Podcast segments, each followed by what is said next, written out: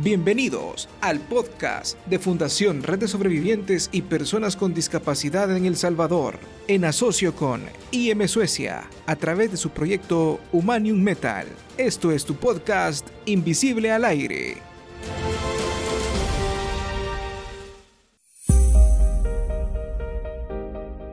Saludos a nuestra audiencia del podcast Invisible, su programa radial que aborda temas de relevancia para la construcción de una sociedad más inclusiva e igualitaria.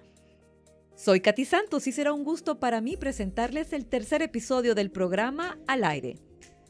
Comencemos por recordar un evento súper importante, pues todos los años, cada 3 de diciembre, se conmemora el Día Internacional de las Personas con Discapacidad establecido así por las Naciones Unidas en 1992. Y sobre eso platicaremos en este podcast. Debo comentarles que en cabina estoy bien acompañada de representantes de la Fundación Red de Sobrevivientes y Personas con Discapacidad de El Salvador. Permítanme, se los presento. El director ejecutivo de la Fundación, Amilcar Durán, con una larga trayectoria en cooperación internacional y programas de apoyo a personas con discapacidad y la facilitadora del taller de formación y reparación de silla de ruedas, Abigail Torres. Esta iniciativa es una nueva apuesta sostenible en los proyectos que desarrolla la Fundación Red de Sobrevivientes. Búscanos como Podcast Invisible.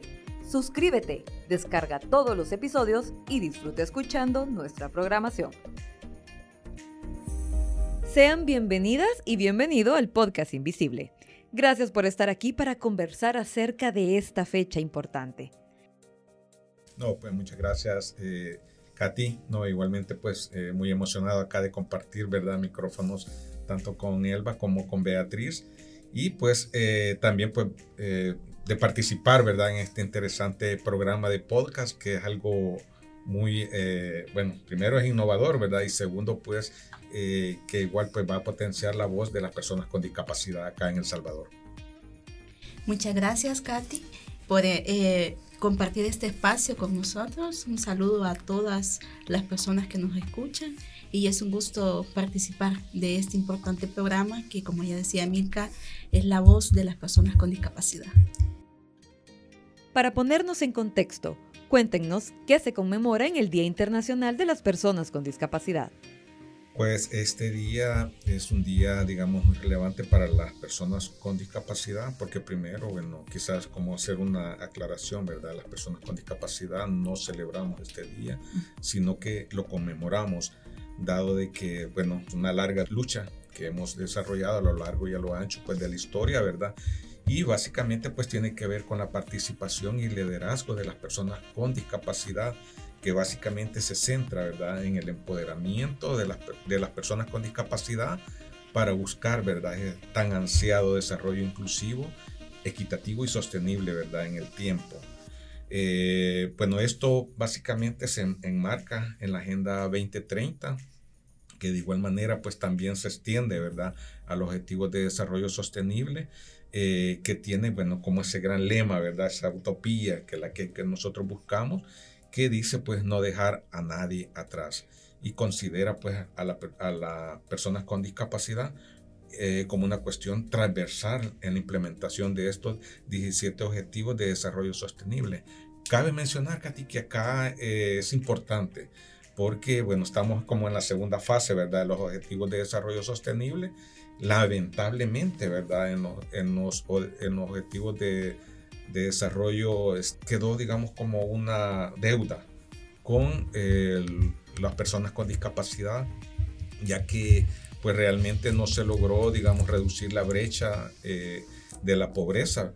Y pues en es, por eso, pues a este, en estos ODS, pues se ha eh, proyectado pues realizar una transversalización en estos 17 objetivos eh, que realmente hace referencia a, a, las personas con discapacidad y especialmente en aquellas partes más importantes como es la educación, el crecimiento económico, el empleo y sobre todo, ¿verdad?, la reducción de las desigualdades y más que todo, pues hace, digamos, como un apunte a la accesibilidad eh, en aquellos asentamientos humanos, eh, así como en la recopilación eh, de datos, ¿verdad?, que es fundamental para poder llevar una caracterización de las personas con discapacidad. Solo de esa manera y dándole seguimiento a los ODS podemos lograr la inclusión. El análisis de los objetivos de desarrollo del milenio que debían cumplirse en 2015 demostraron la necesidad de incluir a las personas con discapacidad de una forma transversal en todos los componentes, con el fin de alcanzar el cumplimiento de los nuevos objetivos de desarrollo sostenible.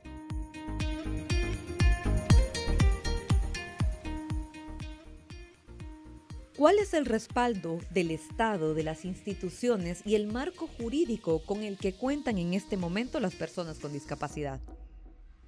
Bueno, en primer lugar, eh, la referencia. Es nuestra ley primaria, que es la Constitución de la República del Salvador, donde reconoce. A todas las personas en sus derechos, ¿verdad? Lamentablemente no tiene como esa visión más amplia en el tema de inclusión, pero es, una, es la ley que no podemos obviar. Luego tenemos leyes secundarias, ¿verdad? la actual hasta esta fecha, ley de equiparación de oportunidades para las personas con discapacidad, que eh, a partir del 2021 eh, queda, queda eh, sin validez con la vigencia de la ley especial de inclusión de las personas con discapacidad, que es la normativa nacional que ya entra en vigencia eh, armonizada con la Convención sobre los Derechos de las Personas con Discapacidad de Naciones Unidas, que es un instrumento internacional pues, que el Estado salvadoreño pues, también ha ratificado como parte del reconocimiento de los derechos de las personas con discapacidad. También hay, otros, hay otras normativas de carácter nacional y de carácter secundaria, como la LEPINA, ¿verdad? que también en algunos artículos habla sobre la niñez con discapacidad, al igual pues que algunas de las, de las leyes de protección a las mujeres, que débilmente, pero lo abordan, el tema de la discapacidad. Y pues tenemos otras, otros instrumentos como la Política Nacional de Atención a las Personas con Discapacidad, que eh, si bien es cierto, pues son instrumentos que se han creado y que están, eh, que están ahí, pero que eh, no han tenido pues la relevancia ni la fuerza para hacer, hacer cumplir los derechos de las personas con discapacidad. En tal sentido, pues tenemos como Estado los instrumentos legales que dan ese reconocimiento y que dan esa promoción al cumplimiento de los derechos de las personas con discapacidad y sobre todo la nueva ley de especial, ¿verdad? que eh, tiene pues ese elemento tan importante del cual las organizaciones hemos venido luchando y es contar desde un enfoque basado en derechos humanos y ir dejando atrás aquellos enfoques caritativos o médicos con los que han sido abordadas las personas con discapacidad. ¿Y cuál es la situación actualmente de las personas con discapacidad en el país? Pues está en una situación bastante complicada, ¿verdad? Y con muchas necesidades y carencias. Eh, pero esto pues obedece, ¿verdad? como lo decía en un principio, pues a esa falta de, de estadística, ¿verdad? Que caracterice, ¿verdad? Cuáles son, digamos, las necesidades, cuáles son, digamos, eh, las áreas, eh, aquellas políticas públicas o programas que pueden venir a resolver la situación, digamos, de las personas con discapacidad, porque aún pues todavía se ven eh, por ejemplo, deficiencias en materia de educación, eh, problemática de salud, eh, pues de igual manera, pues también el acceso al empleo de las, por parte de las personas con discapacidad es muy, muy difícil. Digamos, en estos momentos, así como también, por ejemplo, todo lo que está relacionado a la accesibilidad, ¿verdad? a lo urbanístico, a lo arquitectónico, al transporte, las comunicaciones y por ende pues la información también, ¿verdad? Es bien limitada para las personas con discapacidad. En ese sentido pues pensamos de que eh, es necesario este, eh, crear, digamos, y es, impostergable pues, ¿verdad? Ahorita que se tiene una, se cuenta con un nuevo marco eh, jurídico, pues eh, que el Estado pues le, apueste, digamos, por una parte a la adecuada aplicación de este, de este instrumento y segundo pues también pues que asigne recursos, ¿verdad? Y ahí pues juega un papel importante el rol de las personas con discapacidad. Sí, comentarte que el dato quizás más reciente es del 2015 con una encuesta que realiza el CONA-IPD en colaboración de la Digesti y que eh, da un, hace un, muestreo, ¿verdad? Una, un muestreo poblacional pues un poco limitado que da algunos datos ¿verdad? sobre las personas con discapacidad, entre ellos que el 6.4% tiene una condición de discapacidad en relación a la población general. Esos datos pues todavía están desfasados, ¿verdad? 2015, 2020, hace cinco años. ¿verdad? Y justamente eso es otro de los elementos eh, muy importantes que tiene la Ley Especial de Inclusión y es el, mandato a que el Estado tenga un registro nacional de personas con discapacidad que permita a partir de ahí toda esa proyección en la eh, esa proyección en cuanto a las políticas públicas que pueda crearse para eh, la atención, para la promoción de los derechos de las personas con discapacidad. Y ese es uno de los principales retos que tenemos como país, precisamente porque eh, todavía hay situaciones demasiado precarias en las personas con discapacidad y sobre todo aquellas que se encuentran en zonas rurales, donde todavía las familias no, no, encuentran esa forma del abordaje de la discapacidad e incluso eh, esconden a sus hijos e hijas, ¿verdad? Hay personas que no tienen documentación ¿verdad? Que no han sido asentadas, que no tienen DUI, ¿verdad? Y que eh, son casos reales que están allí y que va a ser un reto justamente cuando se establezca un registro nacional para la identificación de las personas con discapacidad. ¿Cómo debe involucrarse la sociedad para el cumplimiento de sus derechos?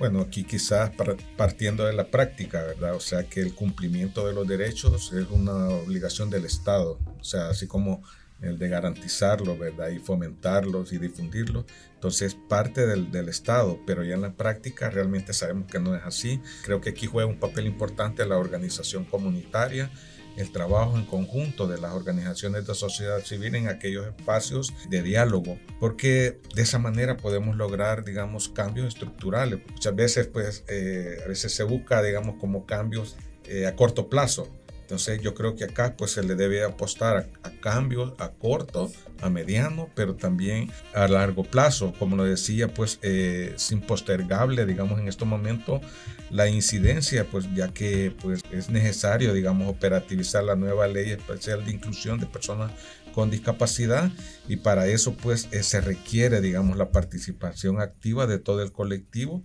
para eh, poder, digamos, por una parte incidir y por otra parte también generar propuestas para la elaboración del nuevo reglamento interno, que eso va a ser, digamos, un reto. Y acá eh, juega un papel importante los medios de comunicación, porque, bueno, yo creo que ellos son el, quinto poder, ¿verdad? en el cual, pues, eh, juega un papel importante, digamos, porque la verdad es que la discapacidad no está exento nadie. O sea, realmente cualquiera puede adquirir una discapacidad. Yo tenía bueno, 24 años cuando la adquirí, jamás me imaginé que iba a tener una discapacidad.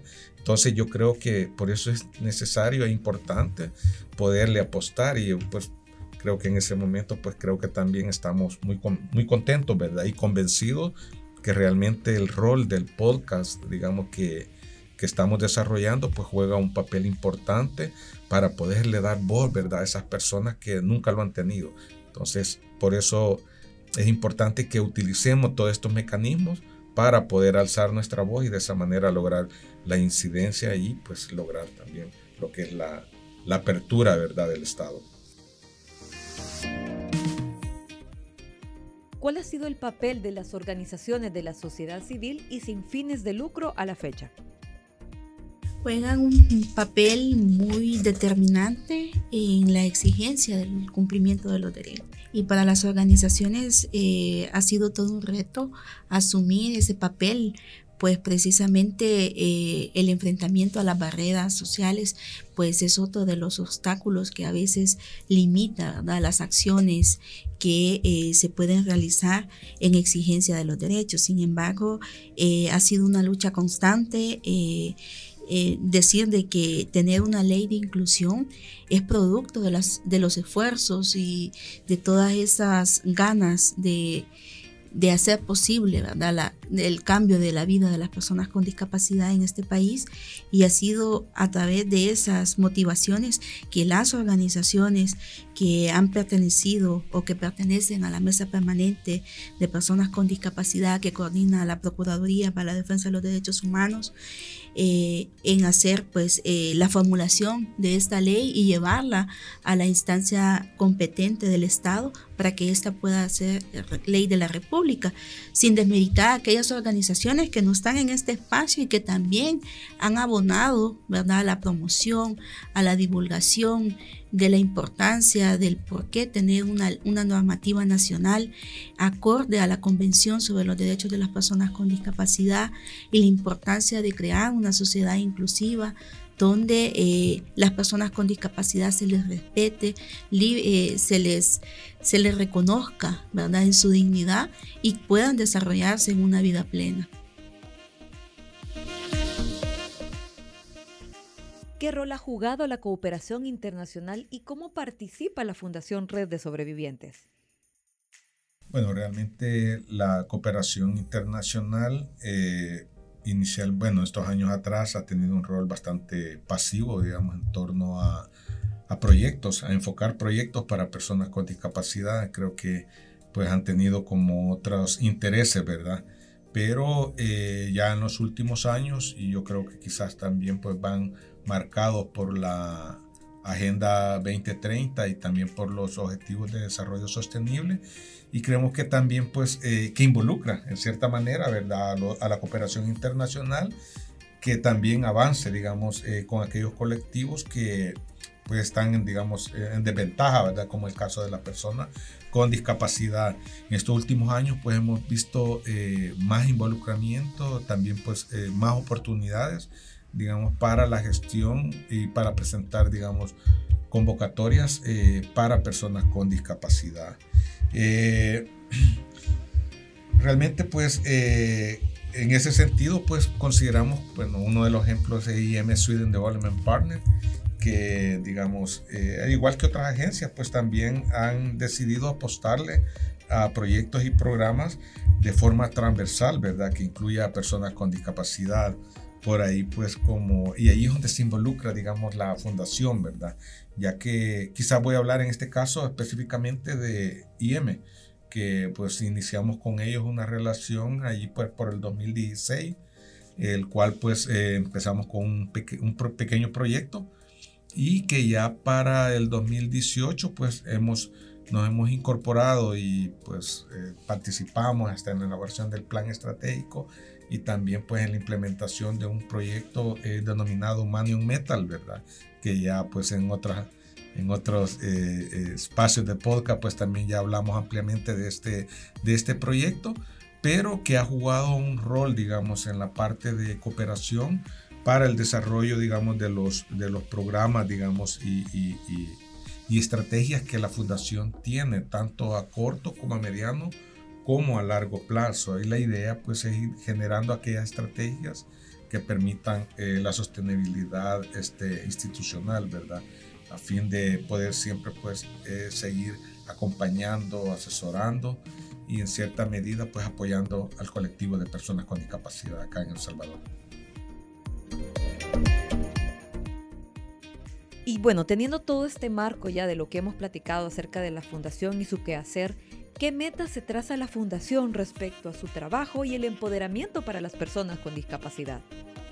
Así es, de hecho la Ley Especial de Inclusión eh, declara de que esta ley es una ley de interés público, donde toda la sociedad en su conjunto, tanto las instituciones de Estado como la población o, eh, o la sociedad civil como la conocemos, tiene un papel muy importante para hacer posible la construcción de esa sociedad inclusiva. Si bien es cierto, la gran responsabilidad eh, la tiene el Estado, ¿verdad?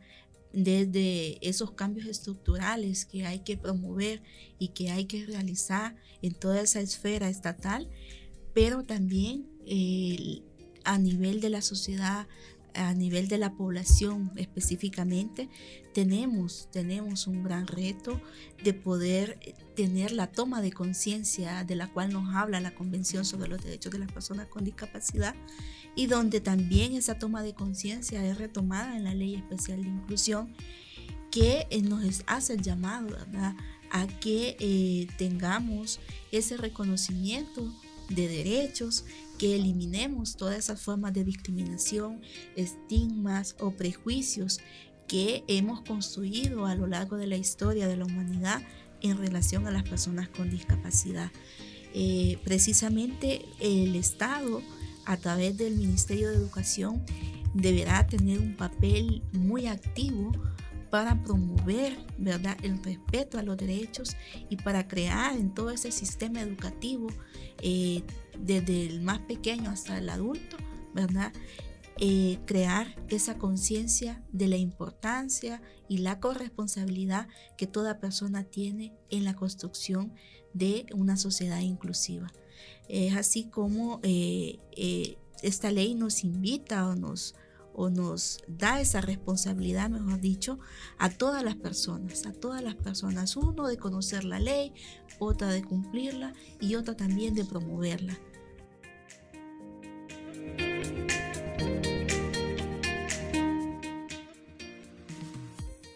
Debemos recordar que en El Salvador la Ley Especial de Inclusión de las Personas con Discapacidad fue aprobada este año pero entrará en vigencia el 1 de enero de 2021.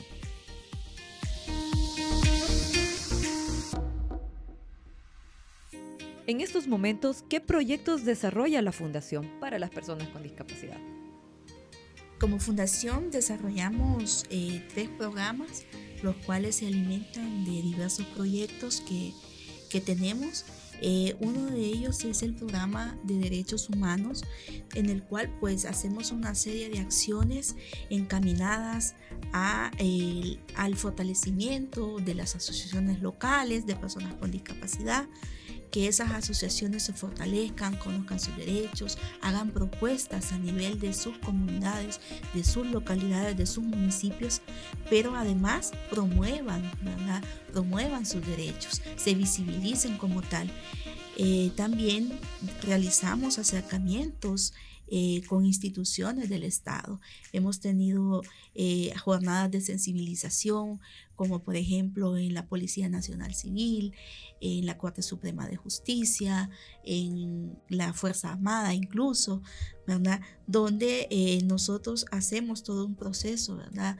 De, enseñar, de abordar el tema de discapacidad eh, desde los derechos humanos, porque tenemos ese gran reto de superar esos paradigmas, esos enfoques con los que usualmente se abordan a las personas con discapacidad. Ya lo mencionaba, el hecho de verlo desde la caridad, desde el pobrecito, la pobrecita, o desde el hecho de pensar que una condición de discapacidad es sinónimo a una enfermedad. Entonces, desde esos enfoques, pues aniquilamos que la persona tiene derechos, que tiene potencialidades y negamos que la discapacidad hay un elemento muy determinante que es el contexto, las barreras que ofrece el contexto y que limita la vida de las personas. Es así como desde este programa eh, realizamos todas estas acciones que también van acompañadas de acciones eh, de campañas, por ejemplo, en redes sociales, donde eh, también hacemos esa visibilización, la importancia de la participación de las personas con discapacidad eh, sin distinción alguna, mujeres, jóvenes, eh, personas adultas mayores que tienen una condición de discapacidad y que efectivamente pueden tener pues una participación activa, no solo en exigir sus derechos, sino en cualquier ámbito de la vida, ámbito laboral, ámbito cultural, en todos esos ámbitos pues que, eh, que cualquier persona pues desarrolla. En ese sentido, este programa pues eh, se encamina a eso, pero también lo hacemos acompañar del programa de salud, que este programa eh, lo enfocamos a través de la metodología entre iguales, donde las mismas personas con discapacidad se vuelven ese vínculo de apoyo para aquellas personas que han adquirido una discapacidad y que no saben cómo abordar o cómo eh, aceptar su, condición de discapacidad. Eh, a través de esos apoyos entre iguales, también hacemos gestiones de ayudas técnicas como y la gestión de sillas de ruedas, la, gestión de bastones u, otras ayudas técnicas pues que las personas necesiten. Asimismo también hacemos una promoción del cuidado de salud de las personas con discapacidad. Este año hemos desarrollado capacitaciones sobre salud sexual y reproductiva, que para nosotros ha sido todo un reto porque es un tema que eh, generalmente en la sociedad salvadoreña es un tema espinoso, hablar de los derechos sexuales y reproductivos. Y en el tema y en el caso de las personas con discapacidad es un poco eh, aún más, ¿verdad? Más espinoso por el hecho de que se enfrentan a mitos, ¿verdad? La sociedad piensa que eh, las personas con discapacidad no pueden tener una vida sexual activa, por ejemplo.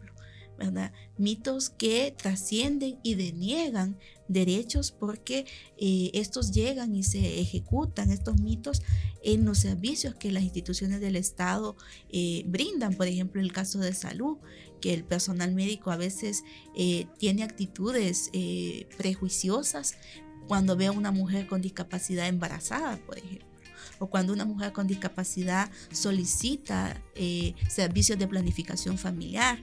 Entonces hay toda una serie de conductas, de actitudes que eh, reflejan discriminación, que reflejan prejuicios y justamente nosotros buscamos que las personas puedan empoderarse de sus derechos para poderlos exigir, ¿verdad? En cualquier escenario en el que se encuentren pero además también eh, desarrollamos el programa de oportunidad económica que también se alimenta de otros proyectos que, gestionamos y que allí pues hacemos una labor, por ejemplo, de intermediación laboral, donde eh, preparamos a las personas que están eh, buscando un empleo, ¿verdad? Les damos las, las, herramientas necesarias como lo más mínimo, como elaborar un, una hoja de vida, un currículo o cómo eh, tener habilidades blandas que permita pues poder eh, llegar a los espacios laborales con facilidad ¿verdad? y cómo también las empresas se involucran en procesos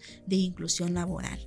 Pero también apoyamos a, aquellas personas que eh, han emprendido pequeñas actividades económicas desde sus posibilidades y que, eh, y que quieren ¿verdad? poderlas mantener o poderlas seguir promoviendo y la fundación pues eh, da pues pequeños apoyos económicos en ese sentido y eh, siendo conscientes que la economía de las personas con discapacidad es generalmente precaria y que la mayor parte de las personas con discapacidad se encuentra en el sector de la informalidad, ¿verdad? Subsistiendo con pequeños emprendimientos, ¿verdad? Que apenas dan para el día a día.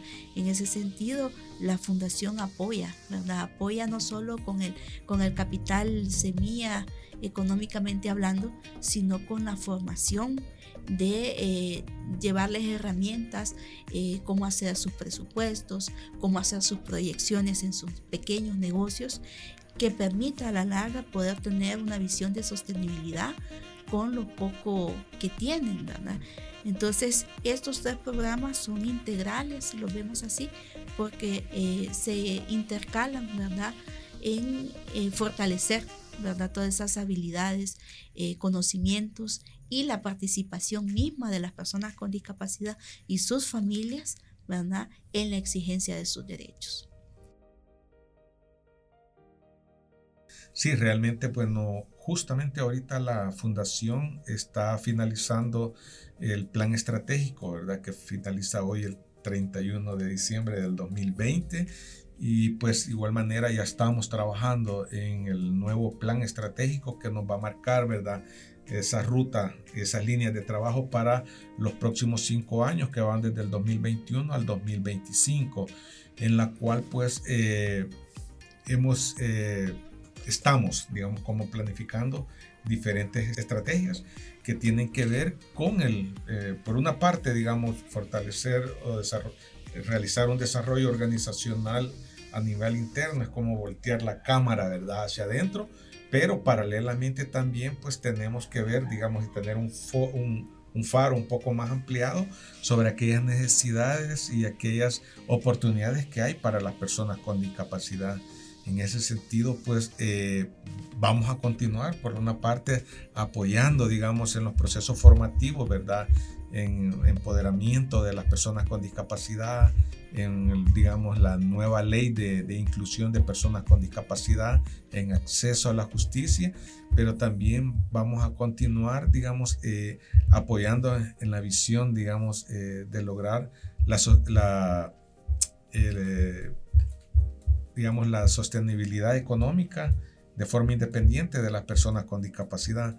Para eso, pues, tenemos dentro de nuestras proyecciones, ¿verdad? Ya iniciamos con el proyecto de reparación y mantenimiento de sillas de ruedas, pero nuestra visión y nuestro reto ahorita pues es implementar eh, una fábrica de sillas de ruedas que brinde, digamos, por lo menos los, eh, bueno, por lo menos busca, digamos, la independencia económica de las personas que vayan a trabajar, va a resolver la situación, digamos, de, de movilidad de muchas personas que requieren, digamos, ayuda, una ayuda técnica y por el otro, pues también eh, apoya, digamos, eh, de cierta manera a la situación económica del país.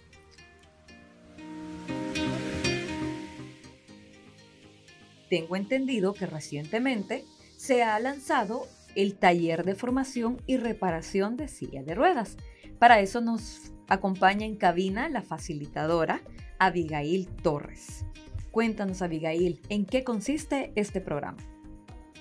Bueno, este programa consiste en formar a los jóvenes y señoritas eh, con discapacidad en el área de la reparación y mantenimiento de sillas de ruedas dado de que el grado de que muchas veces las sillas de ruedas se botan o ya se dejan de usar porque tienen algún problema, pero no se tienen los conocimientos necesarios o las herramientas necesarias para hacer un, un, adecuado reparación. Entonces, ahora la fundación ha tomado a bien en formar a jóvenes y señoritas con discapacidad para que ellos puedan este, ejercer estas habilidades y desarrollar plenamente una reparación y un mantenimiento en su silla de ruedas y en la de los demás, ¿verdad? Muy interesante. Primero, muchas personas no sabrán, pero en el país tengo entendido que no hay producción de silla de ruedas, es decir, todo es importado, ¿correcto? Sí, así es. La mayoría de sillas de ruedas que nosotros tenemos en nuestro país o los titulares de derecho este, adquieren son sillas de ruedas donadas. ¿Qué significa eso? Eh, que una persona con discapacidades físicas necesita una silla de ruedas que esté adecuada a su, a su estado físico. Muchas veces las donaciones vienen en un nivel estándar y eso hace de que la persona no se sienta muy cómoda en su silla de ruedas y que no tenga los conocimientos necesarios para adecuarla o darle el mantenimiento o la reparación a su silla de ruedas. Es por eso que tenemos un alto índice de, de sillas eh, prácticamente que se, que se dejan por no darle un buen mantenimiento, ¿verdad? Pero no es porque... Eh, no sirvan las cosas, sino que es porque no tienen los conocimientos para darle la reparación. Y sí, no hay una empresa en este país que se, que se, ¿cómo decir? Que, que haga o fabrique sillas de ruedas. Me llama mucho también la atención respecto a este taller que está desarrollándose con jóvenes, si no me equivoco. Sí, así es. Nosotros tenemos eh, tenemos nueve jóvenes y cinco señoritas en el taller que ellos están aprendiendo eh, a reparar sillas de ruedas, eh, aprendiendo a darle mantenimiento a su misma silla de ruedas y viendo la importancia que ellos están ejerciendo eh, con este conocimiento que están adquiriendo. Significa que a su vez ellos van a poder tener ingresos de, este, de esta formación. Correcto, de, de hecho eso es una visión que nosotros manejamos que ellos puedan eh, tener las habilidades, adquirir las habilidades para poder ayudar a las demás personas y, que ellos puedan este, ser independientes económicamente eh, por medio de este proyecto que se está lanzando. Excelente. Y me gustaría saber qué metas se ha trazado la Fundación respecto a este taller. ¿Cómo, cómo piensa que podemos tener como esa visión de una formación sostenible y cómo esto empodera a las personas con discapacidad. Bueno, en realidad la fundación tiene una visión muy comprometedora. Eh, una de ellas es seguir formando a, personas con discapacidad para que ellos aprendan a darle mantenimiento a sus sillas de ruedas y puedan reparar sillas de ruedas. También se puedan eh, empoderar y puedan independizarse ellos, y depender de un negocio propio. Eh, con reparaciones de bicicletas o de otros aspectos que están pegados al mismo mantenimiento, ¿verdad? De sillas de ruedas. Entonces, eh, la visión es esa, que cada uno de ellos puedan ayudar a muchas más personas, que cada uno de ellos se sientan con, con el poder y las habilidades para generar un negocio propio, para sostenerse y ser independiente económicamente y ellos puedan tener una vida plena, ¿verdad? También este, la visión de del taller es que sea autosostenible y que las ganancias propiamente sean para más proyectos sociales.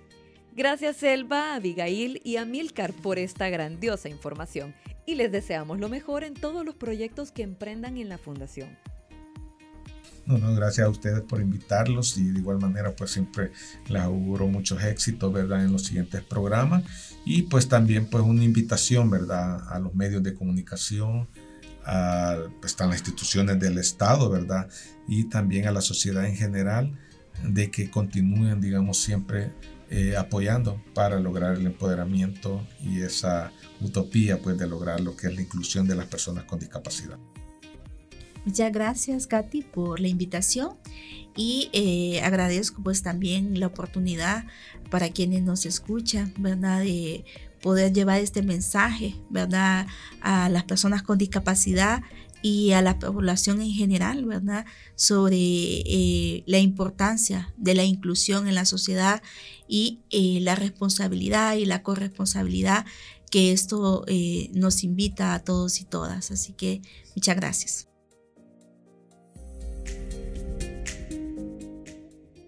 A ustedes también gracias por escucharnos y no perderse ninguno de los podcasts al aire. Una producción de la Fundación Red de Sobrevivientes y Personas con Discapacidad con la cooperación de IM Suecia en el marco del proyecto Humanium Metal. Soy Katy Santos y nos escuchamos el próximo lunes en otro programa de su podcast Invisible. Hasta entonces. El podcast Invisible fue una producción de Fundación Red de Sobrevivientes y Personas con Discapacidad de El Salvador en asocio con IM Suecia a través de su proyecto Humanium Metal.